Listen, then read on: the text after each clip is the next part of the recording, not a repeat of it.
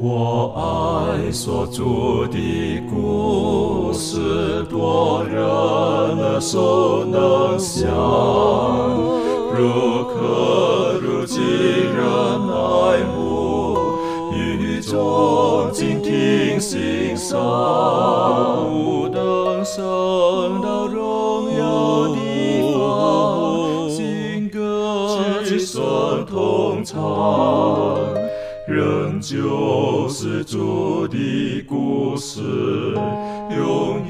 转将不忘。我很难说那故事，永垂不朽传万代，在天仍然的诉说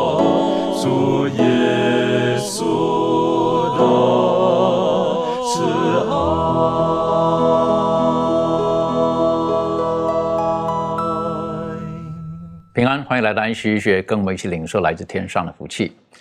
啊、如果还记得我们上次的学习，我们是特别提到，当我们在研究圣经的时候，有的时候我们要有一个宏观的想法，但有的时候我们也可以很微观的从它的文字，啊、它文字的原意、文字的背景，甚至在翻译的过程当中，这个字我们应当如何的正确的表达等等等。当然有一些呃弟兄姐妹，也许在觉得说读圣经为什么那么复杂呢？等等的。我想有的时候我们从细微的地方会发现到，呃，上帝的圣灵在漠视整本圣经当中的时候，有许许多多是息息相关的。当然，呃，经过如果不懂原文，经过翻译啊等等的，那我们更要小心的去考究，因为当上帝的话语加上人的解释的时候，如果是错误的，或者是有所偏颇的，可能我们就会失去了其中最大的福气。那今天呢，我们再用一些时间，我们继续的打开上帝的话语。那接着这一次跟下一次的学习呢，我们可能一起来看一看，呃，从圣经的创世纪来看一看创造，好，创造如何，我们可以从一个正确的角度去看看在，在这个圣经的创世纪当中提到创造的时候，跟我们今天有如何密切的关系。在进入今天学习的时候，我们还是恳求真理的圣灵来亲自的教导我们。我们一起低头，我们特别请杰心为我们做开始的祷告。慈悲仁爱的天父，爱我们的救主耶稣，我们感谢你把圣经赐给我们，为我们的真理指南。我们也把以下的学习研究时间向你交托，祈求主赐真理的圣灵引导我们进入你的话，使我们在你的话语当中得到力量，得到指引，在这个创造当中，使我们的信仰能够更加的稳固、有根有基。我们就将以下的研经时间完全向主摆上，奉主耶稣的名求，阿门。我们晓得，当我们打开圣经的第一卷书《创世纪》的时候，其实《创世纪》的前面几章，其实上帝借着这个呃启示摩西，然后实际上其实《创世纪》的前面几章大概已经把整个人类的历史，还有所有我们人活在世界上该有的一些的方向准则，其实大概都已经讲清楚了，甚至包括人类的软弱堕落之后，上帝如何的救赎拯救。其实我们都可以看见，所以，我们这一次呢，用一些时间来看一看《创世纪》当中如何的提到我们所敬拜的真神，如何认识他的本质品格，如何看见人的被造，然后还有看到人的堕落，最终我们可以看到上帝是如何彰显他的本性，然后呢，来拯救世人。所以，打开圣经的创世纪第一章第一节，开宗明义呢，圣经就说：“起初，上帝创造天地。”当然，说到这起初上帝创造天地的时候，呃，虽然好像简单的几句话，但其实里面有很深很深。我们成为受造的人，我们必须要去明白、去了解，以至于甚至凭着信心去接受的。那一开始的时候。我们就请小龙特别带领我们一起来学习。起初，上帝创造天地这一节经文，你有没有什么可以跟我们分享的？好的，主持人啊、弟兄姐妹们，大家安息日快乐。呃，圣经开篇啊，以非常庄严、非常深刻的这样一个字句开始啊，起初上帝创造天地。我们看起来虽然它非常的简单，但是如果说仔细我们去研究的话，就会发现它里面的这个含义呢是啊高不可测，是非常深刻的。呃，其实啊，在哲学当中啊，最伟大的问题呢，就是关于我们是谁，我们呃为什么在来到这这里，以及我们将来要到何处去。那么这是哲学当中呢经常探讨的一个问题。但是这一切呢，在圣经的头一句话，把这些问题呢都给我们解决了。那么起初，上帝呢，他创造了天地海和其中的万物。那么我们之所以存在，是因为。上帝在过去的某一个特定的时间当中，他创造了我们。我们不是从无到有进化而来的一个产物。那么起初这个词汇啊，它告诉我们这样一个事实，就是人类的一切事物呢有一个起点。只有坐在宝座上超越时间的至高上帝，他是无始无终，他是在永恒当中的，他不受时间和空间的一种限制。啊，这是我们可以看到的。那么圣经的开篇呢，它这样一个词汇，呃，就在一切属乎人类暂时的，啊，还有有限的这样的一个啊事物当中呢，与那一位神圣的、永恒的、无限的上帝呢，有了一个非常美好的一个区别。那么这个词汇呢，告诉我们，啊，说我们人类呢是有限的，并向我们指明。上帝他永远都是不变的，他的年岁呢是无止境的。那么我们也是在一个绝对的时间上面啊，时间点上面呢是由上帝创造的。那么起初这意味着呢，上帝在起初之前他就已经啊存在了。也就是说，刚才我已经说了，就是上帝的这个在时间被创造出来之前呢，他就已经存在，他是自由拥有的。因为啊，时间是以啊，我们看到创世纪的时候呢，就是每日有晚上有早晨这样的一个巡回啊，以及这个月份啦，还有年份呢来表达的。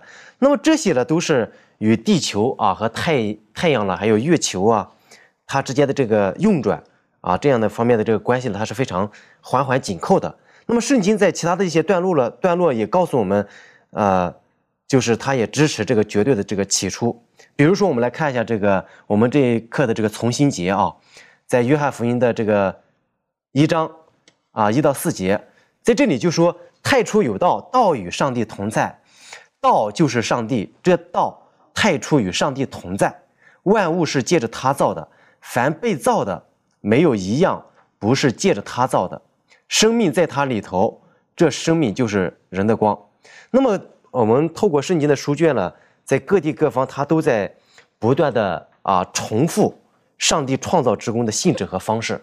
这是我们透过这个啊创世纪啊这个这个开篇啊这一句话呢，它有更加深刻的一些含义，以及它与这个进化论之间的一些区别。但是今天啊有一个非常危险的，就是这个进化论和我们的这个创造论呢，它是一个针锋相对的。但是今天有很多的基督徒呢，却把这个呃，进化论和这个创创造论呢有一些调和，然后进行啊做了一个进行调和，再去啊这样去思考一些问题。那么这样的话，就我想就他步入了一种非常危险啊非常愚蠢的一个一个层面。的确哈，开宗明义讲起初上帝创造天地，其实已经解决了很多宗教他们在探究的的的问题。好，因为刚刚很谢谢小龙给我们从这个字面上，如果我们很深的去思考的时候，等于上帝他是大过于起初，所以他才能从起初，他才能从起初开始。那这个怎么解释啊？这好像人的语言很有限哈，表达哈，是不是？起初上帝创造天地，等于说上帝他是大过的起初，所以他才能够设定这个起初，然后。上帝他大过了我们今天所看见的整个浩瀚的宇宙，因为他创造了天跟地，所以上帝他大过这一切，所以解决了我们很多宗教信仰以至于哲学当中所探讨的，好，特别是人从哪里来，好，我我今天在这里做什么？将来我往哪里去？其实圣经当中开宗明义已经都跟我们讲了。当然，嗯，要回头来来来比较深的去探讨一下，就是呃，讲到基督教的神的时候呢，我们常常说是三一的神。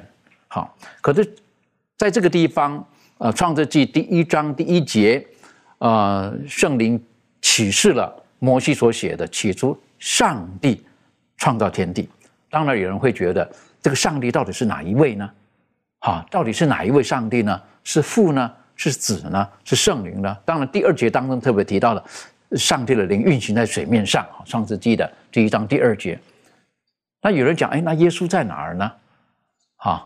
新约当中感谢的哈，我们每次研究圣经的时候，记住哈，不是只能看一个经文，要从不同的地方去寻找答案，以经解经，这是我们之前学习的很重要的原则。而刚才这个小龙也带我们一起学习了，就是在约翰福音的第一章已经告诉我们了，万物是借着这个道，借着这个道而造的，而这个道从起初与上帝同在。既然讲同在的时候，哎，好像就是。同在嘛，应该是两个了，是不是？这方面，呃，明兰有没有什么可以再更深入的去分享的？嗯，那刚才我们有读了这个，呃，约翰福音一章的一到三节，啊，在这里面呢，圣经当中就告诉我们说，呃，太初有道。道与上帝同在，这道太初与上帝同在，万物是借着他造的，凡被造的没有一样不是借着他造的。嗯，其实我们可以清楚的明白，在这段经文，他指的道这个是谁呢？就是耶稣基督，因为在圣经当中讲到耶稣基督他道成肉身，呃，我们可以看到，呃，在这里面经文当中就是说。这个耶稣基督，他就是那个太初的道。然后在第三节就告诉我们说，万物是借着他造的。这和和创世纪一章一节和这个一章创造的过程是相似，我们可以说是一样的。然后我们再来看一节经文，就是在希伯来书，希伯来书一章一节二节，经上记着说，上帝既在古时借着众先知多次多方的小于列祖，就在这末世借着他儿子小于我们，又。早已立他承受万有，也曾借着他创造世界，在这里面就告诉我们是耶稣基督他创造主世界。如果我们去看创世纪第一章的时候，嗯，在经文当中告诉我们说，我们要按照我们的形象、我们的样式。我们去研究希伯来圣经的时候呢，我们会发现这个我们是复数的，它是圣父、圣子、圣灵。上帝他们一起去进行这个创造的工作。那在这里面呢，啊，也告诉我们，作者他也问我们一个问题，说啊，是想耶稣基督在十字架上死意味着什么呢？那可能我们今天在想，哎，耶稣的死，耶稣和这个创造有什么关系？这两节经文我们就可以清楚的看到，他就是那位创造主。那在创世纪三章这个十五节就告诉我们说，耶稣他的这个拯救。我们可以有一些学者他说，呃，创世纪是创造，然后呢堕落，然后再创造。那我们可以从耶稣他来到这个世界上，他定死在十字十字架上，我们可以看到，就是耶稣基督，当人犯罪之后呢，堕落之后呢，人就面临死亡，人就面临这个注定要灭亡。但是呢，因为耶稣他钉在十字架上，他也是那位起初创造人、给人生命的主，所以将来借着他的死，人可以在他里面得到一个重新的生命，一个崭新的生命。所以我们就看到这个起初和上帝创造以及耶稣之间他的关系是这样的。的确哈，其实如果我们要真的是很很吹毛求疵的去研究的时候，有一些部分我只能用奥秘两个字来形容。好，用“奥秘”两个字来形容，为什么？因为刚才明兰带我们来看的这个，呃，约翰福音节看的希伯来书，可是他更深入的带我们探讨的，就是这个道成了肉身，然后有一天这个道会殉道，哈，应该说就死在十字架上了。让我们很难明白，好，这个创造主他为什么会会死了呢？其实为我们的罪而死的，但他重新再一次又把生命赐给我们。但耶稣基督他说过啊，是不是是我自己把命舍了，然后呢，我再把它取回来的？我曾经讲，这就是奥秘了。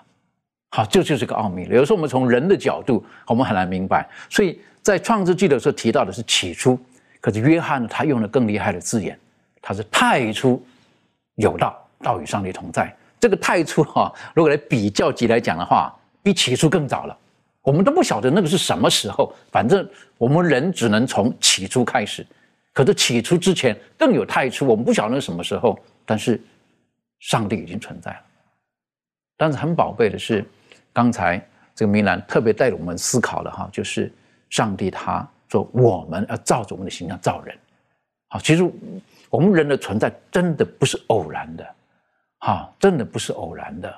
我记得有一次，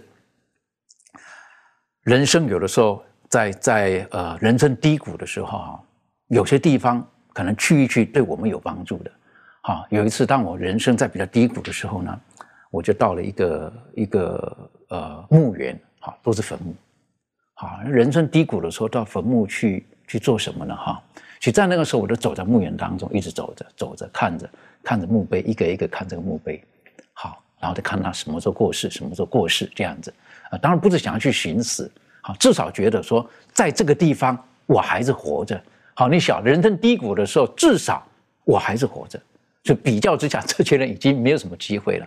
但是呢，有一天我我就特别看到一个墓碑上面，好，这个墓碑一看，哎呀，是个孩子呀，啊，他就七岁，啊，他他的年龄很短，就七岁。然后就我说，这个这个比较之下，我觉得我已经太奢侈了，对不对？就他就有七岁，我我我真的很奢侈。可是我看到墓碑上面，应该是他父亲帮他写的字，是不是？他说就在墓碑上讲，我曾经来过，现在在这边，我还有将来。那你晓得看了这个是基督徒的啦，对不对？他说我曾经来过，现在在这边，但是他等待着将来。那我看的是忽然间从这个墓碑啊，得到很多的鼓励跟提醒啊，是不是？我想耶稣基督他爱我们。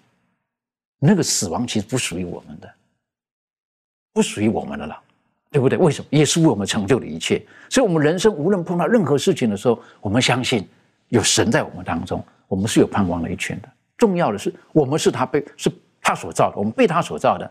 说到我们人是被上帝所造的，我想请问一下庭轩，可以给我们很大的鼓励，对不对？这方面你有什么可以分享的？嗯，好。呃，我想就是人，我们的生命当中有一个很大的需要，就是觉得自己的存在，还有自己这个生命的价值是啊，是很有价值，就是会觉得说我存在这个世界上是很有意义的。如果我们就是自我价值感很低落的时候，呃，我们不知道为什么自己活在这个世界上，其实对我们来说，呃，这个就像刚才啊牧师提到的。啊，就是我们的生命好像就是那个短短的呃几年到几年之间而已。但是呃，因为我们知道是我们是有从上帝而来的，我们是上帝所造的时候，我们就更加的明白，呃，我们呃生命的存在是耶稣基督他所赐给我们的。那我想呃，在圣经当中有许多的应许，让我们看见这样子的一个事实，就好像是。在这个诗篇的十七篇第八节，这里呃有提到说，呃，上帝要保护我们，像保护眼中的同人一样；以及在路加福音的第十二章七节，又说我们的头发都被上帝数过了。然后呃，甚至呃也有提到。世人算什么？神却纪念，却眷顾我们。那当我们是被赋予一个呃相当荣耀尊贵的一个地位，然后也是让我们看见呃我们是如何的被神所接纳，这种很强烈的价值感，会让我们知道我们需要去珍惜。那呃在呃很多的时候呢。在社会学中，它有一个理论叫做“镜中之我”，就是说到一个人的自我形象或自我价值观是由成长过程中周遭的环境所决定的时候，如果周遭的人经常去赞美、去去认识，然后并且去鼓励他的时候，他就会觉得自己不错。但是如果很经常的去批评，觉得他很差劲，那他就会反映出一个很差劲的现象。那事实上，我们不应该由周遭环境来去看待我们自己，而是当我们成为一个认识基督的人，我们从上帝的本身愿意接纳我们自己开始，然后看见自己的形象是这么样子的宝贵，甚至是像刚才大家所说，神创造我们，他生命给了我们。并且呢，他呃也救赎了我们，这样子极大的这种价值，呃，会让我们知道我们自己每一个人的存在都是很独特的，而且是非常的呃有这种呃呃被重视的感觉。所以我想，对于我来说，当我知道我是被创造的，当我知道我是被一个呃神所重视的时候，它带给我生命的意义还有方向是很不一样的。的确是很不一样的哈。如果我们知道，特别是圣经告诉我们，我们是照着上帝的形象而被造的，所以我们跟其他的其他的动物是有区别的。上帝将他最宝贝的肖像权给了我们，啊，那不只是样貌，他把他的整个心思都赐给了我们。我是觉得这是非常宝贝的。但是当我们继续在看到这个呃圣经的创造的时候，创造论的时候，或者创世纪。我我们也可以晓得，有很多人挑战这个创世纪，为什么？因为我们没有经过那一段，所以以至于有的人认为这个里面可能有一些所说的，也许是一些有其他的含义在里面，或者只是比喻性的。但如果我们把上帝的创造当成是比喻性的，那那个神学的基础或者信仰的基础就有很大的危机在里面了。如果只是个比喻，那这一切哪里来的呢？我们可能会进入到一个误区，甚至被被仇敌魔鬼给误导了，然后我们就相信。啊，原来这一切出现都是偶然的啊，或者物竞天择等等的，那其实不是的。圣经当中，在创世纪当中还有一个很重要的课题，我们要去学习的。为什么？因为在今天，哪怕是在基督教界当中，都把创造跟进化就结合在一起，好，叫做这个叫做创造进化论。好，是上帝创造的，没有错。可是上帝的创造呢，经过很长很长的时间，然后也经过演化的过程，然后把这两个纳在一起了。那如果从这个角度来讲的时候，那创世纪第一章的一开始的第这个所谓的天哈日子，我们就怎么定义它的呢？我们来看一下创世纪第一章，我们看第三节到第五节哈，经上记得说，上帝说要有光，就有了光。上帝看光是好的。就把光暗分开了。上帝称光为昼，称暗为夜，有晚上，有早晨，这是头一日。这是第一次发生到这个日子，啊，这一天，啊，或者我们在用今天的来讲的话呢，叫做二十四小时。在那个时候呢，就说有晚上有早晨，这是第一日。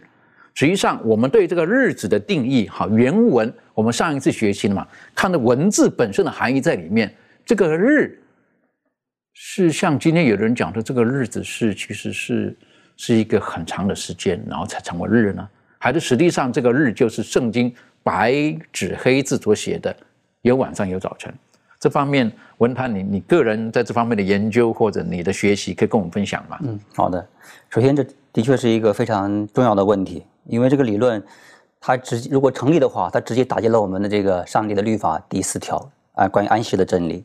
那如果我们接受这个理论的话，那么我们每周第七日守安守为圣日的话，就毫无意义了。但是圣经的宝贵之处就在于，凡是跟我们得救有关的真理，都是非常的清楚而明显的。那我们注意到，呃，创世纪六天的创造，在每一天这个结束之后，都会强调说有晚上。有早晨，然后才说这是第七日，呃，那么这里学课呢，他也给了我们关于这个原文的这个说明。他说希伯来文翻译为“日”的这个单字，在创世纪的故事当中，始终所指代的字面意义上的一天，所以这个词它除了实际一天之外，呃，它没有任何其他的含义。那么我们此外哈，呃，在这个。数千年之后，以色列出埃及的时候，上帝在西奈山有颁布这个律法。那么其中安息的基础呢，也是很明显是依照这个字面意义的七天创造周的这个顺序而建立的。我们不妨来读一下出埃及记二十章八到十一节。圣经说：“当纪念安息日，守为圣日。”他说：“六日要劳碌，做你一切的工，但第七日是向耶和华你上帝当守的安息日。”他说：“这一日啊，这一天。”你和你的儿女、仆婢、牲畜，并你城里寄居的客旅，无论何工都不可做，因为六日之内，耶和华创造天地海和其中的万物，第七日便安息，所以耶和华赐福于安息日，定为圣日。所以，我们从圣经原文以及从圣经它本身的表述，其实对这一点已经是非常明显的了，就是指着世纪的一天。对，所以这个刚刚这文坛带我们学习啊，这是很重要的哈。如果我们我们把这一天作为其他的象征式的解释的时候，其实跟圣经后面有很多地方我们就应该说就都不上了，好，就都不上了。例如说，刚刚文坛特别提到的这个呃安息天，好，这一天怎么怎么去算它呢？好，甚至呢，如果我们再再扩张到这个呃圣经历史当中所提到的，哈，就是这个那一天那个天，他们一直用的都是这个字，都是这个字。好，这一天是如何的？这一天，好，甚至上帝延长这一天。还记得约书亚在打仗的时候，是不是他觉得太阳不能下山了，对不对？太阳不能下山了，这趁战了，乘胜追击呀。好，然后呢，他向上的呼求，然后月亮停在那边，是不是？等于说太阳也停住了，那形容的这一天就延长了。这，实际上就这里就字面上的这一天就延长了。所以对我们来讲是是很重要的。那回头再来讲。上帝的创造在旧约当中，可是我很多基督徒所期待的是，将来的新约当中应许给我们的，有一天当耶稣再来的时候，这个世界还会被被重新被造一遍，是不是？会重新再被造一遍？为什么会有新天新地等等的？如果我们对于旧约是怀疑的，我们如何把这个再造到新约这里去合理化呢？这方面，杰信有没有什么个跟我们做出？补充或分享的，好，我们在旧约当中呢，看到起初上帝创造天地，但是这个天地呢已经被罪恶所践踏的，已经面目全非了，包括天地海和众水泉源，再包括我们这个自然界呀啊人类呀跟走兽都已经被罪恶所玷污了。那么将来呢，有一天当耶稣基督再来的时候呢，他要进行一个重新再造的这样的一个过程。那首先呢，我们知道啊，其实当耶稣来的时候，哎，那么复活的这这群人呢，其实就是上帝重新再造的一个一个崭新的一个身体，一个呃不一样的，跟原先死的时候和这个时候呢是一个截然不同的。我们看一些经文，就是。在格林多前书的十五章五十二节，圣经说：“就在一霎时、眨眼之间，号筒末次吹响的时候，因号筒要响，死人要复活，成为不朽坏的，我们也要改变。”阿罗五十三节说：“这必朽坏的，总要变为不朽坏的；这必死的，总要变成不死的。”哎，在这里面呢，我们就看到哈，好像这个上帝创造这个崭新的人的时候呢，是非常快的。圣经里面说，就一霎时。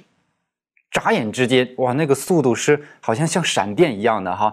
一复活了，马上变成一个不朽坏的一个身体。所以这也就告诉我们了，其实上帝呢，在起初创造的时候呢，所说的那个时间呢，啊，就是确定的日子啊，一天就是二十四小时啊，就是日出日落为一天哈，不可能说是上帝说的。用了七个缥缈的一个世界啊，第一世界、第二世界、第三世界，经过数十亿亿年的这个演变啊，生命才有的这个叫做什么啊？创造进化论或者是有神进化论的哈，这是不可能的，因为在这里面呢，也告诉我们了，上帝重新使这个死人复活的时候呢，他就就是非常快的一刹那。眨眼之间，那么这个时候是一个创造。其实，在新天新地的时候呢，当这群被接到圣城的人经过千禧年之后，上帝再重新把他们带到这个地上的时候，圣城新约路撒冷从天降在地上的时候呢，上帝要重新的创造新天新地。我觉得那个时候啊，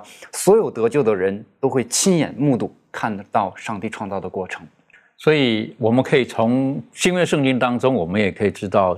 使徒们，保罗，他们都相信创造，所以他们才会延伸到后来的耶稣基督再来的时候，像刚刚这个杰心带我们学习的，就是霎时之间，啊，一霎时之间，一切都改变了。等于说，上帝他他他的那个创造是超乎我们人所能明白的。今天有很多大的公司、高科技公司，啊，他们要出一个新产品的时候，不是霎时之间出来的，啊他们要经过很庞大的这个研发队伍，很长的时间研究完，再测试、测试、测试，然后呢，才有一个产品发表会。但上帝不是这样的，不是试验了很多遍都失败，然后最后才跑出个亚当出来。那他霎时之间，好，他按照他的形象等等的，所以神他是远远超乎我们人所能够、所能够理解、所能够明白的。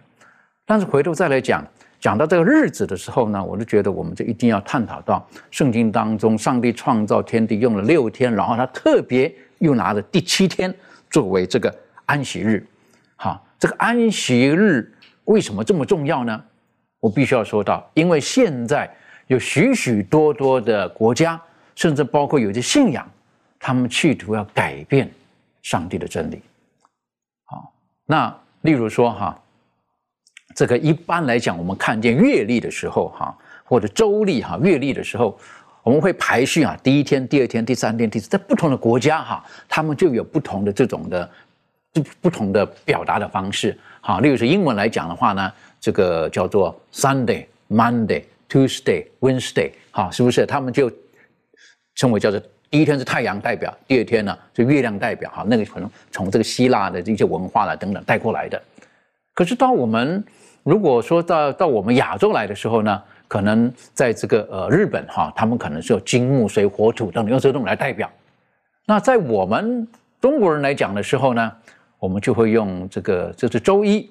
我星期一用一二三四，哎，这个有的时候呢就会有一些的误导了，好，会有一些的误导在这个里面了，好，那我喜欢看的就是看到这个月历的排序的时候呢，到底最后一天是排哪一天，第一天排哪一天？从我小的时候我所认知的，大概所有的月历都是星期六是放在最后一天，星期日是放在第一天。啊，当然，如果我们这个来排序的话呢，星期日就是第一天，星期六就是第七天。好，可是现在呢，有一些人要企图改变，就是把星期天搬到最后一天，让人认为是那一天。可是如果说，呃，英文实际上也骗不了人哈，英文他们就说这是 weekend，哈，weekend 的时候就是 week 的 end。就是这一周的结尾的时候呢，很明显的指的就是星期六，指的就是星期六，啊，所以纵使有人要企图改变，当然也有人会说到，他说安息日那是犹太教的，实际上安息天 我们研究圣经的晓得，那个是从创造天地的时候，上帝给所有人的，好，所有人的。但是我们晓得，有的宗教它就要企图改变这一天，它要企图改变的实实在在的这一天。其实它背后有很多的原因，很多的因素在这个里面。那我们从创造中，我们就可以了解到，实际上上帝他在一切六天创造完一切的工作结束的时候，他特别把第七天又拿出来，有他特殊的含义在里面的。这方面是不是可以请小龙带我们一起继续的学习？好的，主任。好，我们来先看一下圣经在创世纪的这个二章一到三节，我们来看一下啊。那么圣经创世纪的二章一到三节啊，这里我为大家读一下圣经。经上说，天地万物都造齐了，到第七日，上帝造物的功已经完毕，就在第七日歇了他一切的功，安息了。上帝赐福给第七日，定为圣日，因为在这日，上帝歇了他。一切创造的功就安息了。那么在这里呢，就特别谈到这个啊，整个六日之内啊，上帝创造了天地海万物之后，那么在第七日呢，他就歇了他一切的功。那么这个七日呢，是一个完美的一个周期。那么这一天呢，他呃啊休息了。那么这也告诉我们一个一个事实，就是说。上帝他造物的这个功呢，在第七日已经结束，已经完毕了。就在第七日的时候呢，他歇息了。那么今天许多的这个神创论者，他们强调这个上帝在创造世界的时候呢，前六天所做的工作，但他们没能看出上帝的工作并不是在第六天结束的。当他们当这个上帝创立了安息日后，工作呢才结束。那么因此呢，啊，在新约圣经当中啊，耶稣基督呢就说，安息日呢是为人设立的，人不是啊为安息日设立的。耶稣之所以能做出这这样的一个权威的声明，是因为他创立了安息日，作为上帝与他子民之间所立之约的永恒记号的印记。安息日呢，不仅仅是为希伯来人设立的，而是为全人类设立的。那么是一位慈爱的创造主。为了人类的福利呢，他设立的这个安息日。那么刚才呢，啊，主持人谈到这个，呃，就是安息日啊，星期六。关于这个星期啊日呢，是七日的这个第一日。那么我们追溯这个历史的一些背景，我们会发现，在圣经当中啊，它根本就没有谈到这个星期。那么究竟什么是星期？星期又是怎么来的？我们简单来去了解的话，那么这个星期它起源于古代的这个埃及、巴比伦之后，一直到希腊、罗马这些帝国，因为这些帝国呢，他们都是啊，起初呢，他们是有别的这个信仰宗教，他们是敬拜这个太阳神的，那么他们就把这个太阳系里面的这些行星，呃，拿出来之后呢，他们开始计时，比如说。呃，他们把这个太阳系的这个，呃，以这个大小来这个排列下来。太阳因为最大，所以呢排在了第一。所以，因为他们当时他计时的这个方法呢，也是用七日啊来计计时的。那么他们把太阳呢放在了第一个，月亮呢，他们因为认为是他们的这个女神，那么太阳呢认为是他们的男神。因为太阳呢最大，所以呢他们排在了第一。那么月亮呢，他们排在了第二。紧接着呢是木星。土星、金星、火星和水星，那么他们把这个金、金木、这个水、火、土这几个星星呢放在一起，他们是每一天认为是有一个神呢来当令，然后呢进行啊去敬拜他们的这个神。但是刚开始呢，他们是星耀日、星耀月、星耀土木、星耀土、星耀金、星耀火、星耀水。但是后来呢，有一些演变了，觉得这样称呼呢他们非常的麻烦。之后呢，就开始了星期日、星期一、星期二、星期三、星期四、星期五，到了星期六，那么一二三四五六七这样一个排列。所以呢，这个透过这个历史背景，我们可以发现，那么星期六呢，就是圣经当中所描述的那个上帝所创造啊那天地海万物之后的第七日。那么第七日，上帝把这一切呢啊，他分别出来，分别为圣，然后休息了。那么。他习了一切的功，他首先呢给我们做了一个美好的榜样。那么他们也希望呢人类能够在这一日当中呢，能够有一个很好的休息，使我们的身心灵能够都能够放松，在这一天呢能够纪念他所创造的这个大功，并且呢，啊要知道就是说，不光是为了纪念上帝的这个创造的大功，而且呢让我们永远的知道，上帝他是我们敬拜的一个什么对象。那么这是一点。那么我们再看一下这个出埃及记的二十章的这个八到十一节啊，在出埃及的这个二十章八到十一节呢，啊，对这个安息日就说的非更加的清楚了。那么在八到十一节经常说，当纪念安息日，守为圣日，六日要劳碌做你一切的工，但第七日是向耶和华你上帝当守的安息日。这一日，你和你的儿女、仆婢、牲畜，并你成。城里寄居的客旅，无论何工都不可做，因为六日之内，耶和华造天地海和其中的万物，第七日便安息，所以耶和华赐福于安息日，定为圣日。那么在这里呢，就说的非常清楚，他是在六日之内呢，他创造了天地海和其中的万物，在这里呢，就有一个时间啊，六日之内，他说的非常清楚，而不是说是啊。几万年或者几亿年，是是圣经当中从创世纪整个圣经当中呢，在反复的说六日之内，就是那个啊有晚上有早晨，它是二十四小时，在六日之内呢创造了天地海和万物。那么这里呢说到了时间，也说到了这个上帝的这个名字啊，也说到了他的这个身份是造物主，也说到了他管理的这个范围就是天地海和其中的这个万物。那么这个谈到这一点呢，就让我们回想到了在启示录的十四章的第七节。说应当敬拜那创造天地海和众水泉源的，这个他和之间呢有一个非常密切的联系。那么我们可以看到，在这里呢有上帝的这个名字，上帝的名字的背后呢是一个他的品格。那么我们啊富宁教会，我们本会呢经常说安息日呢就是上帝的印记，似乎这个十条诫命呢是上帝他亲手写的。那么这个天地海万物呢也是他所创造的。那么他在这个。十条诫命的这个第四条当中呢，安息日成为了这个第四条诫命。那么在这里呢，就写到了两次，出现了两次这个上帝的名字。那么这个上帝的名字的背后呢，其实就告诉了我们了，就是说他的一个主权的一个问题。就好比像一个画家或者一个书法家，当他写完这个字画之后呢，印上了自己的盖上的那个自己的这个印章一样。那么同样的，在创造了天地海万物，这里呢，上帝也印上了他的他的这个印，他的名字呢写在在这里，让这个地球上面的所有的人呢都知道，这个地球它的这个主权呢是属于上帝的，是他创造了天地海万物。那么这一切呢，这个信息，那么结合启示录的三天使的信息呢，它之间有一个非常密切的这个联系啊。这是我们透过这几节经文呢，啊，可以看到的这个，就是说，它和这个三天使信息之间的联系，以及与十条诫命之间的一个啊非常美好的一种关系。的确是我们知道，上帝他从创造天地到他带领他的百姓从埃及出来之后，在西乃山再一次重生。我不单单救了你们，我要提醒你们，我是创造天地的主。好，那然后再再的提醒他们。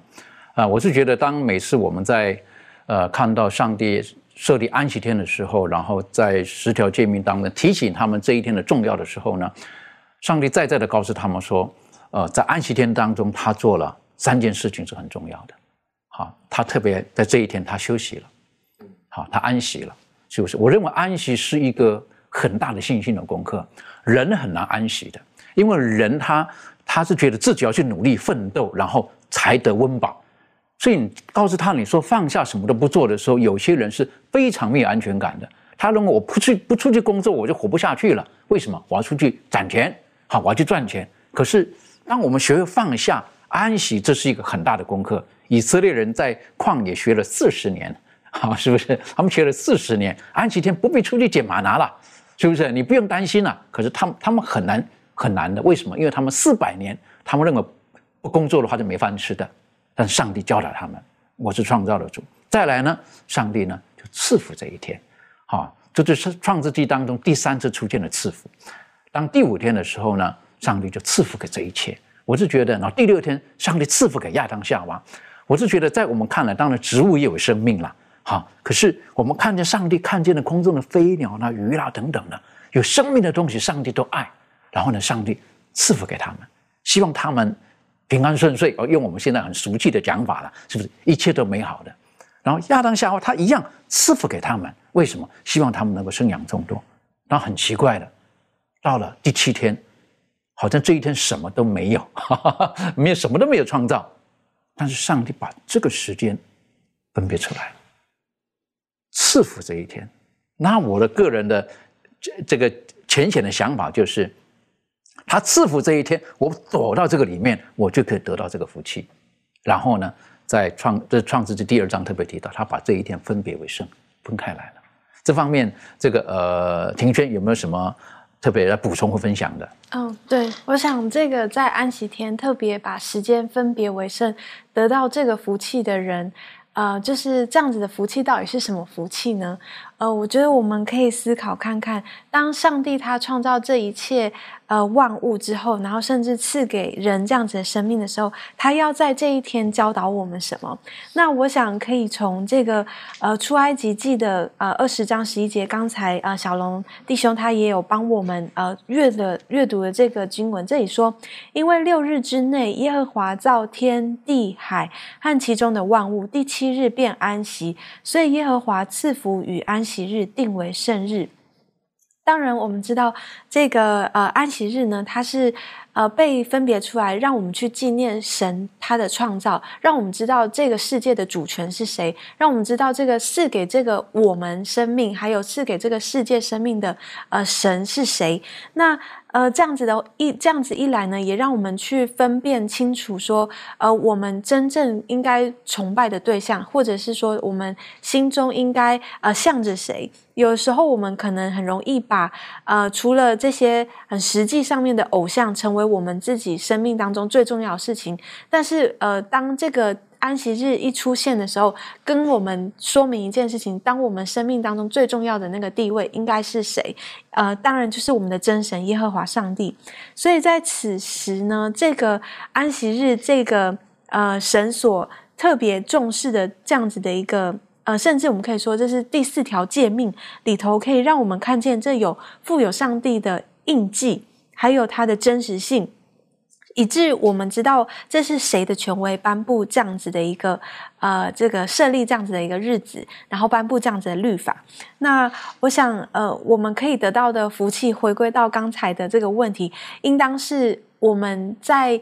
呃，与主之间的这个呃单一去思想他，去呃纪念他对我们的呃一切的供给，这个是最有福气的一件事情，因为我们是很直接性的跟这位神来交通。那当我们在交通的过程当中，很奇妙的，这就是神给我们创造这个生命的定律。当我们跟他的交通过程当中，我们是喜乐的，而且我们是平安的，我们会不会因为这些呃外在的这些重担或者是重物而压在我们？心头，而让我们没有办法喘息。当我们很自在的跟他去交通的时候，我们的生命会得到很大的造就。而当我们在面对其他的困难或挫折的时候，就会变得更轻松自在，而且更加的去可以去面对这样子。的确，所以各位弟兄姐妹，我们要得到真正的祝福跟真正的安息吗？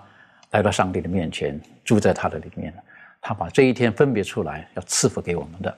在创世纪当中，还有一个很重要的观念，就是关于的婚姻跟家庭的概念。可以请明兰带我们一起学习吗？嗯，好，我们来一起看一下，呃，创世纪，创世纪一章的二十六节到二十八节，一章二十六节到二十八节，经上记者说，上帝说，我们要照着我们的形象，按着我们的样式，使他们管理海里的鱼，空中的鸟。地上的牲畜和全地，并地上所爬的一切昆虫，上帝就照着自己的形象造人，乃是照着他的形象造男造女。二十八节，上帝就赐福给他们，又对他们说：要生养众多，遍满地面，治理这地，也要治，也要管理海里的鱼、空中的鸟和地上各样行动的活物。我们再看一下二章的十八节。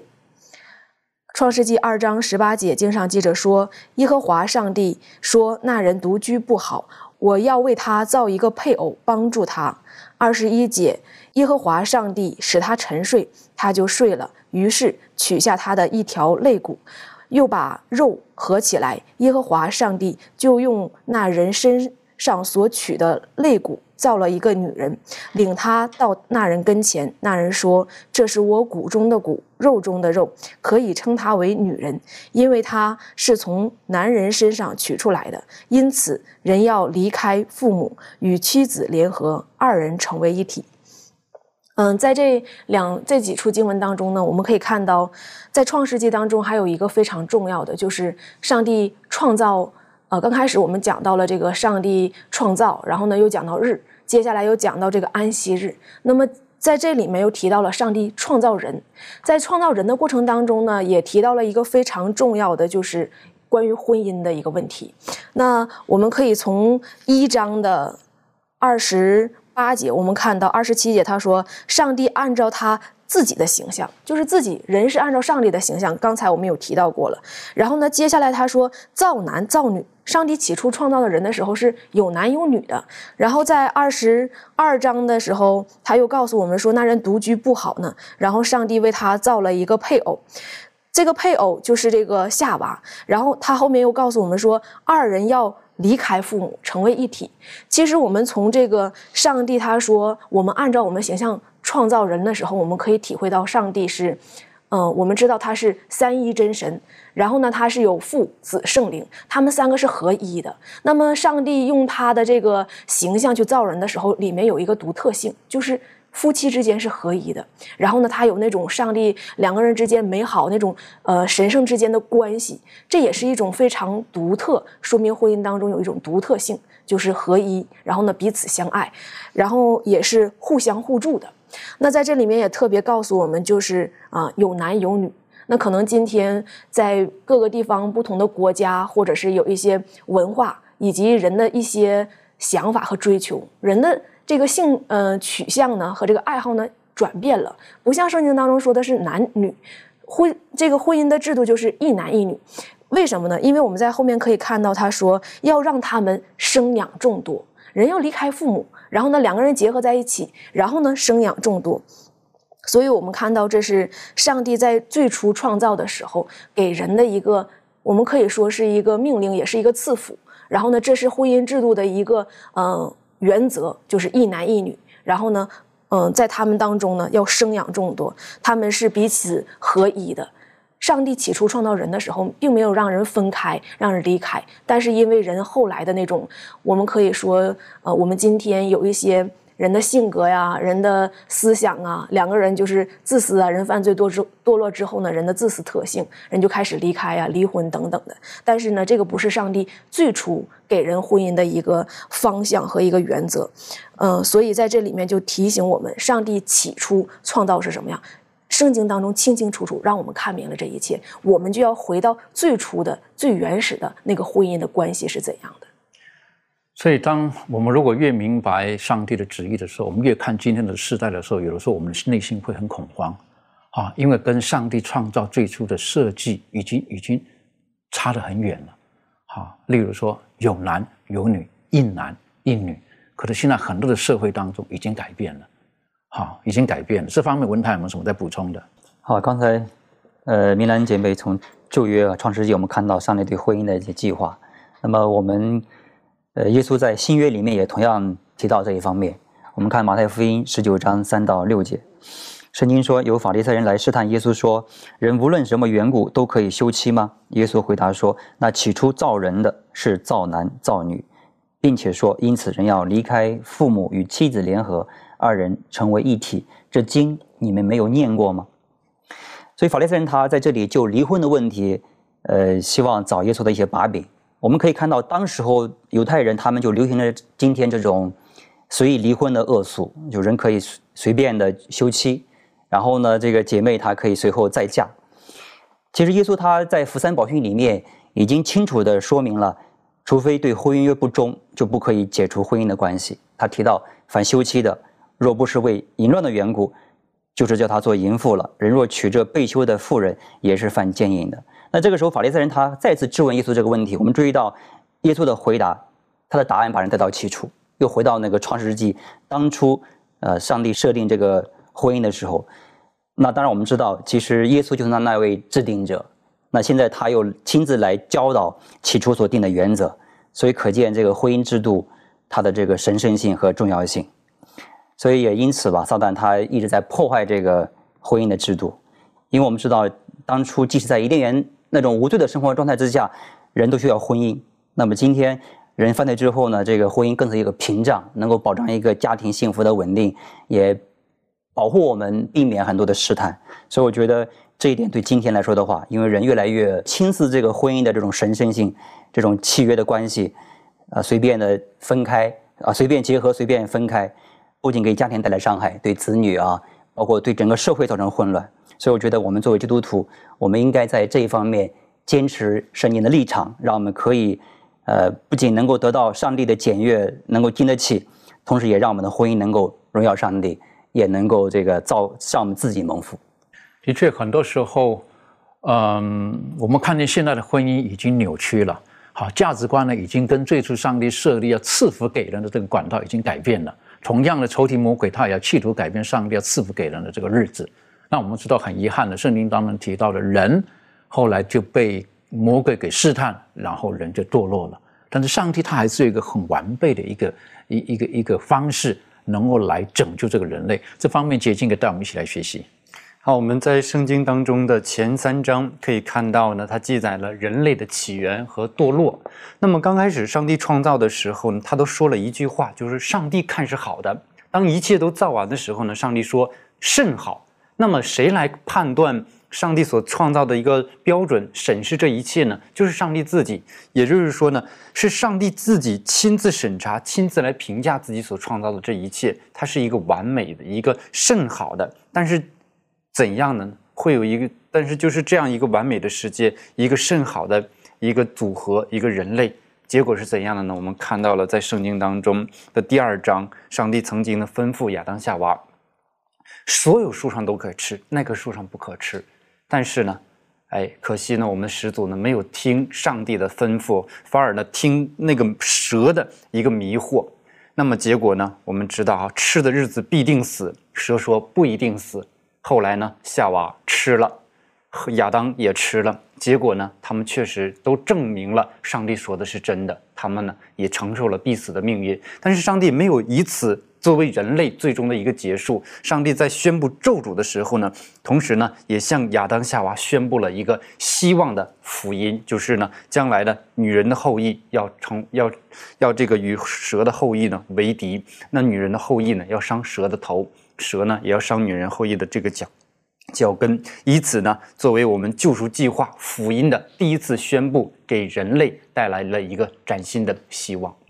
的确蛮可惜的哈。当我们人类呃接受了魔鬼的建议之后，圣经很清楚的告诉我们，上帝说你会死。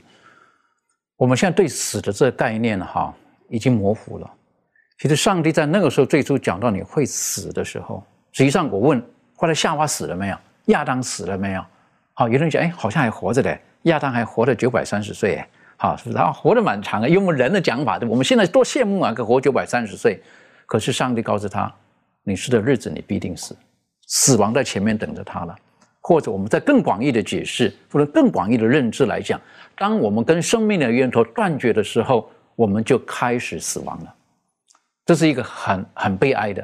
所以今天我们人类似乎好像脱离不了死亡的枷锁。